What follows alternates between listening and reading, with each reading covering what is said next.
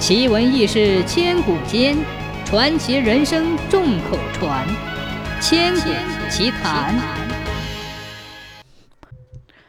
在西乡最南边有一个破庙，什么时间盖的也说不清楚了。村民们都说是老祖宗留下的。庙里供奉着一个泥像，泥像外形是龙头、鬼身、龙尾，也说不出是个什么样子。村民们平时都不会去那里烧香拜佛。在庙的南边是一条小河，村里的牲畜洗澡经常到那个小河里。只有村里的牲畜淹死了，村民们便会自发的去庙里烧香来保佑平安。每当祭拜完了之后，村里的那条小河就会安静好多年。但是这条河有一个特点，就是从来没有淹死过人，也就是说。这条河的河神是不收人的。有一年夏天，村里闹了旱灾，眼看着地里的庄稼就要颗粒无收了。赶上当时时局动荡，根本就没有人理会老百姓的死活，人们面临着灭顶之灾。村长便把村民召集起来，协商一下，请道士来施法求雨。人们都举双手赞同，钱财凑够了。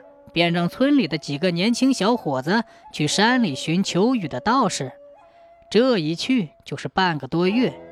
正当村里最后一口井就要枯竭的时候，村里的小伙们带着道士回来了。道士看到村里的情况，决定立即求雨。道士的求雨用具准备好之后，还从村里找来九个童男做护法之用。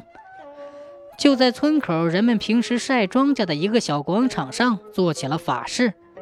只见道士手持令箭，口念口诀，围观在场的人谁也听不懂念的是什么。这事儿说起来也怪，刚才晴朗的天空突然乌云密布，刺眼的阳光一下被乌云遮住，紧跟着天空传来轰隆隆的雷声，这下可把村民乐坏了。炎热的天气不仅得到了缓解，而且家里的粮食还有个收成，不至于饿死。道士双眼紧闭，手捂着令箭。突然，道士停下来了，一声“收”，话音刚落，黄豆般的雨点从天而降，人们都欢呼雀跃着。道士本来面带微笑的脸慢慢的凝重起来，举手让村民们安静。突然，一声呜呜的叫声伴随着雷声传到了村民的耳朵里。道士听声寻找着，来到小庙门前。道士让大家各自回家，可是大家谁也不愿意离去，想看看究竟发生了什么。道士看了一眼村民，也没说什么，想必大家觉得稀奇，想看看而已。道士走进小庙，发现小庙的房顶已经坍塌。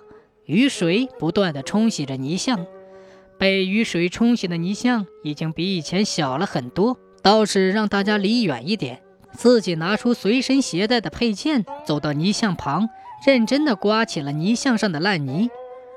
不大一会儿功夫，小庙里发出一道金色的强光，一声巨大的龙吟响彻云霄，硬生生地压过了雷声。这个泥像竟从小庙顶部窟窿飞出。直冲向云霄去了，这次可把村民吓坏了，赶忙跑回家中。神物在空中盘旋，冲天发出阵阵龙吟，天空似乎长了眼，一个响雷便劈到了神物身上。那个声音可以说是惊天地。有人说那是神物的哀嚎，有人说那是惨叫，说什么的都有。第二天。村民都聚集在小庙门口，只见那个道士盘膝坐在地上。这一夜，除了道长，谁也不知发生了什么。道长便让年轻的小伙子通知了道观的其他道士，来把道士抬走。过了三天，村里的村民都做了一个奇怪的梦，梦里有两个人，一个是去世了的道长，一个是身穿龙袍的长龙角。这两位在梦里向村民们答谢。原来那个庙里供奉的神像是龙的第六个儿子碧玺，他在这小庙里修行多年，那天正好感到自己正在渡劫，眼看就要渡劫失败。道士用自己一生的修为帮助了神龙渡劫成功，成为了天龙。